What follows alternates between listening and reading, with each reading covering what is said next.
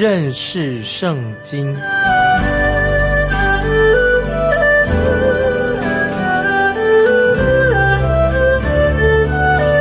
认识上帝的话，把上帝的话带到全世界。本节目是由认识圣经机构和环球广播电台联合制作，欢迎收听。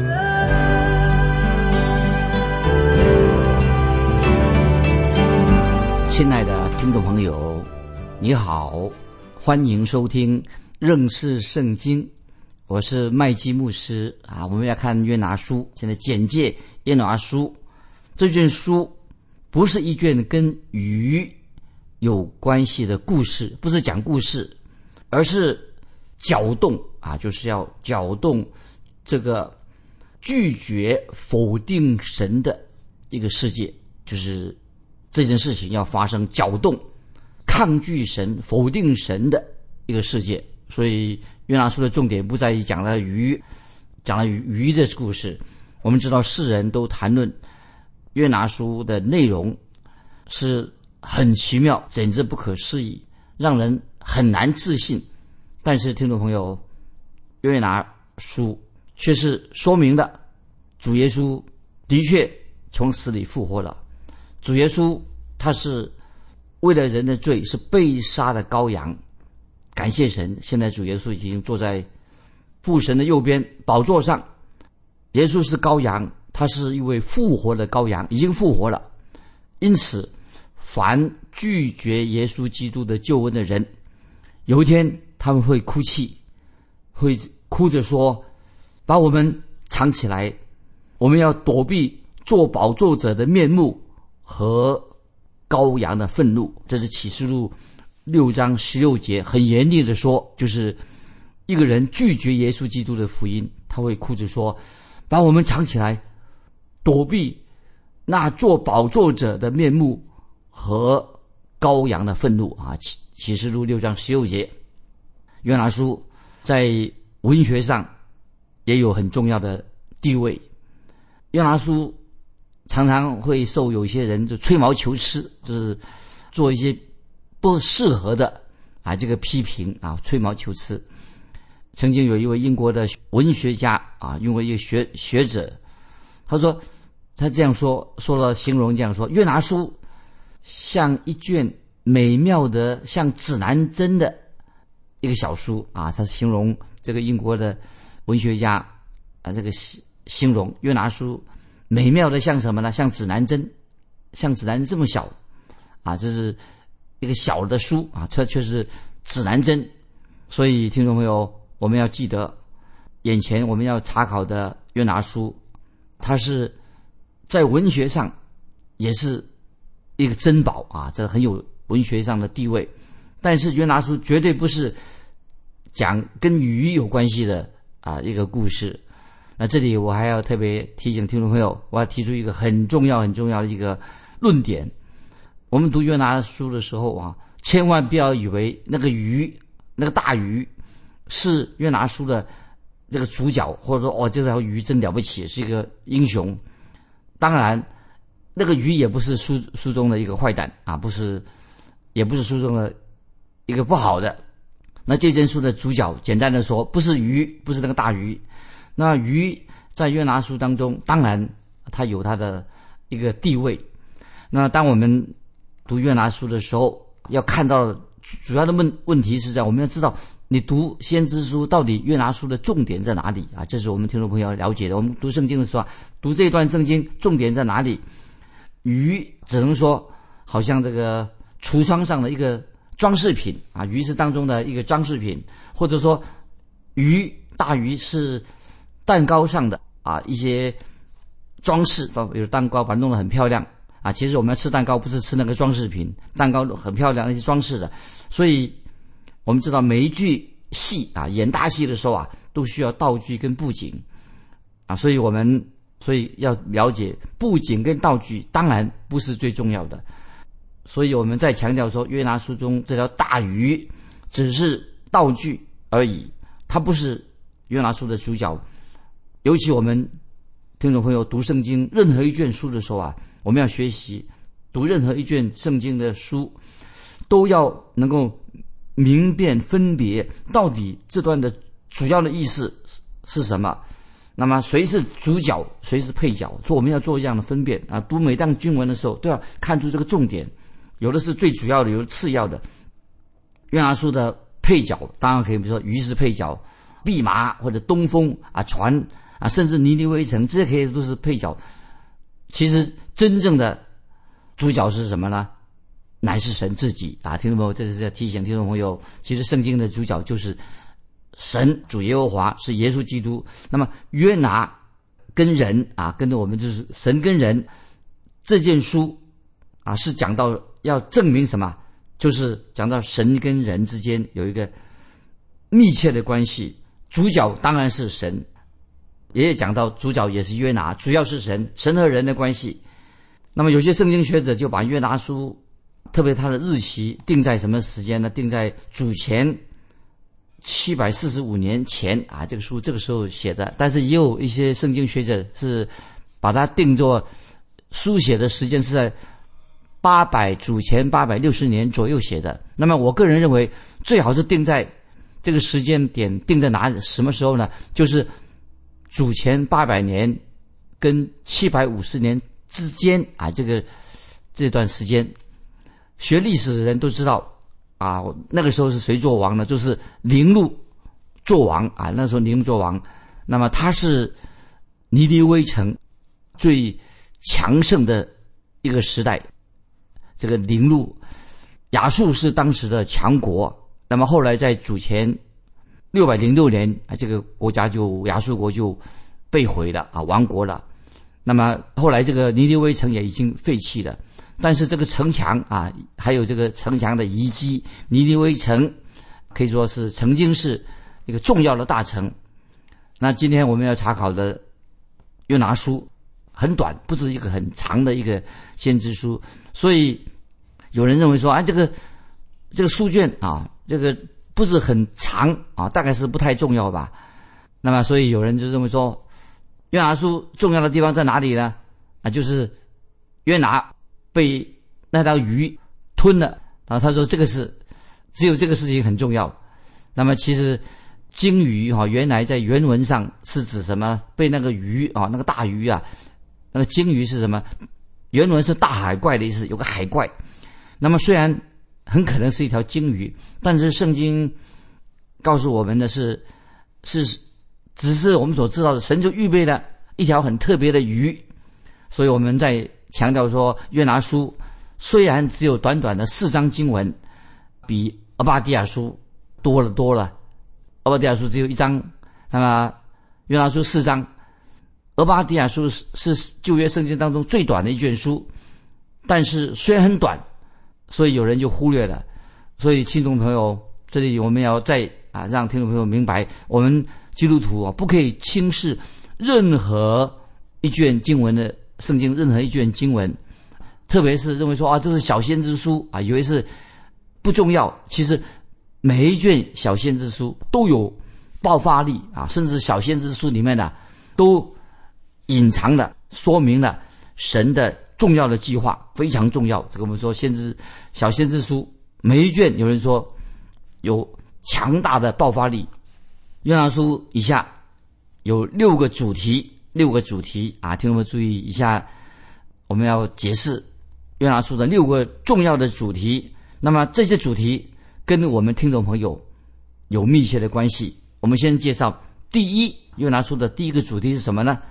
当然，这是旧约的一卷书，是特别象征，就是象征耶稣基督的复活，这是一个重点。第一啊，是讲到。约拿书，特别是预表象征耶稣基督的复活。那么，我们可以从旧约的某一卷书当中，我们都可以从旧约很多的书卷里面呢，看出基督教信仰最重要的教义在哪里啊？所以，我们再举个例子来说。所以，刚才我们说旧约约拿书是预表象征着讲到耶稣基督的复活。那么我们在说基督教信仰当中有很多的重要的教义都在旧约里面。举个例子来说，出埃及记啊，出埃及记是重点在哪里呢？那关于教导我们什么呢？就是关于神的救赎。所以读埃及记的时候啊，重点看到神的救赎，说明一个道理，什么道理呢？就是凡愿意来到耶稣基督面前的罪人都可以得到释放。这是出埃及记啊，它的一个主题。那么我们再举个例子说，路德记啊，路德记它的主题在哪里呢？路德记啊，我们读过路路德记，路德是是救赎救恩的一个很。浪漫看起来很可爱的一面，那么可以说是我们蒙恩得救，其实一个爱的故事，是爱的救赎。那么我们看以斯帖记的时候，它的主题是什么呢？以斯帖记啊，我们读以斯帖记就看到啊神的保护，有神的护卫着我们。所以听众朋友，我认为约伯记它的主题是什么呢？可以想一想哦，约伯记可以说是是教导人悔改的一卷书。啊，我们也可以当成一个主题，《约伯记》就是约伯后来悔改的，教导我们人要悔改的一卷书。所以，听众朋友，因此在旧约圣经很多不同的书卷当中，都可以看到信仰的一些重点、一些重点性的那个教义在哪里。所以我们读到约拿书这卷小书，小小的，那么我们可以特别强调是教导。主耶稣基督的复活，如果这卷书没有教导复活这个重要的教义的话，那么在旧约圣经当中，你就找不到有哪一件书全然的说明基督教的信仰当中一个重要的教义。所以感谢神，复活的教义。那么在旧约圣经当中啊，就是约拿书特别讲到这一点。因此，我认为。这是约拿书是一个重要的、很重要的书啊。第二点啊，我们第二点这是都都做简介。约拿书所教导的第二个重要的教导是什么呢？约拿书所教导的是说，救恩不是靠自己的努力，不是靠圣善行做好事来蒙恩得救，而是要悔改啊。所以这个第二个重点，约拿书的重点就是人不是救人的救恩，不是靠着自己的善行，靠自己努力。乃是要悔改，悔改。那么在犹太人他们传统的赎罪日里面，那么这个重要的节期啊，特别他们读什么呢？就是读这个约拿书，因为就是要人要悔改啊，要悔改，通往神的路不是靠啊人的义行啊，靠自己的好行为就可以进到神面前，乃是强调什么？要靠着主耶稣的宝血，靠着神的恩典，主耶稣代赎。代替我们做祭物献祭献上，我们才能够蒙恩得救。所以这是约拿书当中所宣告的，在约拿书二章第九节，先提一节经文。约拿书二章九节说：“救恩出于耶和华。”那么这里很清楚的，耶和华他就是救恩的主啊，神就是救恩的主，神自己啊为我们建造了救恩啊是。一个大楼，这个大楼是救恩的大楼，给我们建造了一个救恩的大楼楼楼。那么这个救恩怎么来的？就神自己是建筑师，所以这是我们讲的约拿书的第二个重点。第三，约拿书第三个重点什么？它有一个目的。约拿书的目的在哪里呢？特别是要显明神要赐给人恩典的心意是不能难主的，这是重要的目的。约拿书的第三个重要的的内容。就是要显明神要赐给人恩典，这是神的心意，没有人可以难主的。虽然我们看到约拿这个先知，他不不不肯进尼尼微，但是神坚决定义要叫他把这个信息传给尼尼微人。约拿这个人啊，这位先知就成为神在尼尼微的见证人。虽然约拿他不知道。啊，他不知道自己他非去不可啊，他他自己并不了解说他非去那个地方不可，最后他还是去了啊，这是神的美好的旨意，因为神的救恩要临到那个地方。那么，所以约拿书的第四个重点的真理在哪里呢？听众朋友，这一点很重要。第四点，我认为我也很感动啊，心里面读约拿书的时候，神不会因我们缺乏信心就撇弃我们的，这是第四个约拿书的重点。不会说神不会说，因为啊某某人你没有信心，你缺乏信心啊，神就把我们弃掉了。神可以使用我们每一个人，神不会丢弃我们，只有我们会丢弃神啊！所以这里让我们得到安慰。我们基督徒要为神做见证，认真的啊传福音。意思就是说，举个例子说，很多的球员啊，我们看比赛的时候，有些球员是坐冷板凳的，所以在比赛当中啊，那些重要的球员已经下场比赛了。那么有些球比赛的时候啊，因为上场比赛打球的球员多啊，所以有些。球员还没有上场，在正在坐冷板凳。但是，只要球的教练认为这个球员对这个球队有贡献的时候啊，他会马上叫那个球员从冷板凳说把他叫下来，叫他出场。那么，如果可以用在我们基督徒的身上，听众朋友，如果你我是一个不可靠的人，又是信心很小的人，神也可能把你放在冷板凳里面，不给你机会，叫你坐冷板凳。虽然我们已经。还是穿上这个球衣，但是我们要明白，我们的神啊，虽然坐冷板凳，神并不会丢弃我们。感谢神啊，神没有把你丢弃，也没没有把我丢弃。所以，当我们想要回到人生的竞技场，要去比赛的时候，我们愿意遵行神的旨意的时候，那么神就会叫我们上场啊。只要听懂没有？我们愿意遵行神的旨意，我们就有机会上场为神做见证，上场比赛。第五个重要的真理是什么呢？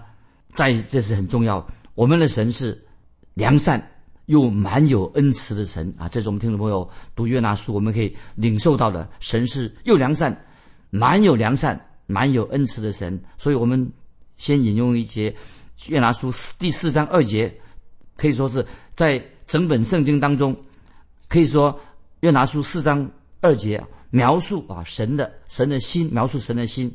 有人说他不了解这个读圣约旧约圣经，他不太了解。他说旧约圣经说是讲到神的愤怒啊。他说旧约圣经啊都是讲到神的愤怒、神的审判人。他说新约乃是彰显神的慈爱。其实这种说法是错误的。怎么说旧约所彰显的旧约圣经是彰显了神的愤怒，新约圣经是彰显的慈爱？要这种说法，听众朋友不对的。约拿书里面的神所说的神。不是要报仇啊！神不是要报复人、报仇的神，所以神乃是依然是显露神的恩典的神。那么 第六个重要的教导，也是最后又拿出的最后的一个教导是什么呢？神也是外邦人的神，感谢神啊！神拣选了亚伯拉罕的时候，神乃是对外邦人说：“我暂时离开你们一阵子，因为罪已经进入这个人类的大家族当中，所以我先。”首先拣选亚伯拉罕，先选啊，因为罪已经蔓延在世界上，所以我要借着一个人跟一个家族，为啊人类各个家族要预备神的救恩。那么神说啊，他会借着这些人在这个家族当中，就差派一位救主，在这个亚伯拉罕的后裔差派一位救赎主。那么这个就是救主耶稣啊，他会来到这个世界。感谢神。那么现在。神已经为人预备了奇妙的救恩。那么我自己特别在我自己的圣经约拿书啊，约拿我自己圣经里面约拿书啊，也把罗马书三章三二十九节写上去。这是保罗说的话，在约拿书上啊写的这段话。罗马书三章二十九节，保罗这样说：难道神只做犹太人的神吗？不也做外邦人的神吗？是的，也做外邦人的神。我把罗马书三章二十九节。跟这个约拿书写在我圣自己圣经的约拿书上面，那么约拿很明显的他的地位在旧约时代显明了神并没有忘记外邦人，神神虽然拣选了犹太人啊，把福音托托付他们，但是神没有忘记外邦人，所以我们也看到啊，神愿意拯救像妓女哪何这样的女人，在旧约里面我们看见神就拯救妓女哪何。那么神也愿意拯救像亚述啊这个野蛮残忍的国家，神也愿意救赎亚述人。那么也包括尼尼微城里面的居民。那我们知道那个时候尼尼微这个城市是亚述的首都，所以这里我要强调的是什么啊？神的心意乃是要拯救世上的罪人，这是神的心意。接下来我们继续再做一个简介。我们读一个约拿书有两种方法，两种方法都可以来应用。第一种方法。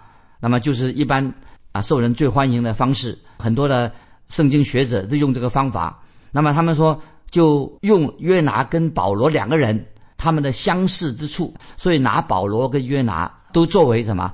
是外邦人的宣教士啊，就认为说保罗跟约拿他们都是向外邦人传道，是宣教外向外宣教的两个人，他们都曾经被扔过海里的经验，保罗也在海里遇难的，所以跟约拿有同样的经验，两个人都是曾经向坐船的船员跟他船上的船员做见证，两个人都是被神所使用。作为救船员啊，救那些船上的人脱离死亡的威胁。那么这两个人他很相似，确实啊，他们之间有惊人的类似之处。你再仔细读约拿书的时候啊，就会明白的。包括保罗去罗马的行程，保罗就是是他的宣教之旅，所以保罗自己有四次的宣教之旅。约拿书四章的经文也可以分成约拿有自己约拿这个先知啊。也有四次的，跟保罗一样，有四次的宣教之旅。第一次约拿的宣教之旅是什么时候呢？第一次他是在鱼的肚子里面，第二次是约拿从啊鱼的肚子出来，到了陆地上去了。第三次约拿去哪里呢？去尼尼微城。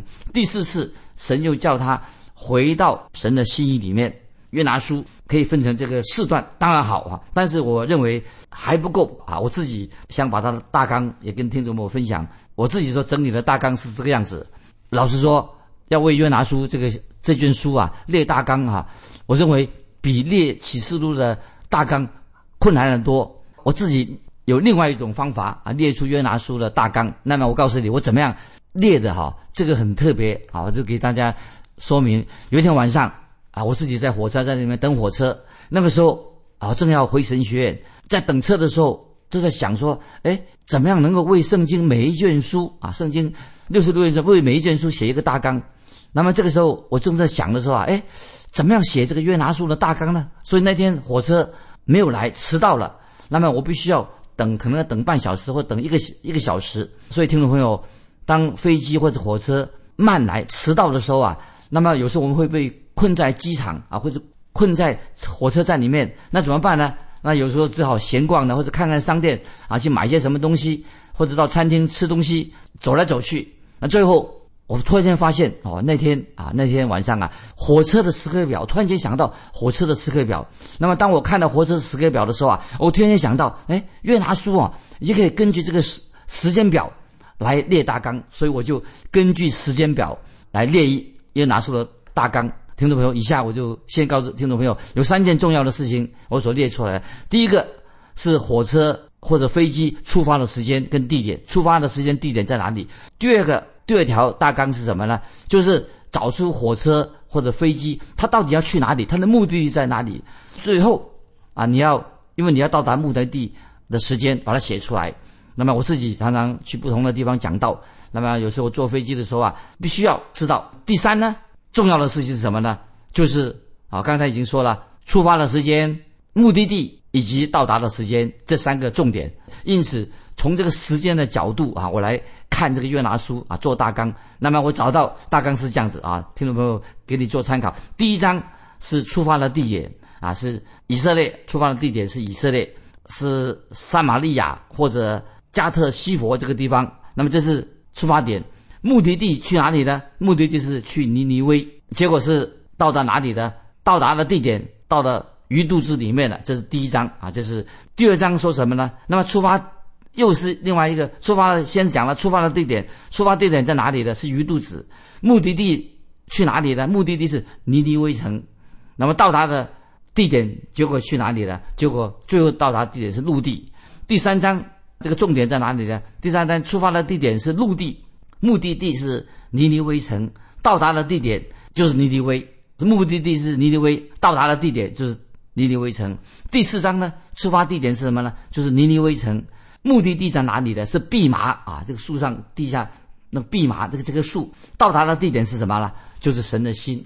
那么以上啊，听众朋友，这是都是给听众朋友读约拿书做一些简单的简介，给听众朋友有个印象。那么现在我们来看，很快的看约拿书一章一节，耶和华的话临到亚米泰的儿子约拿说，这里我们可以确定。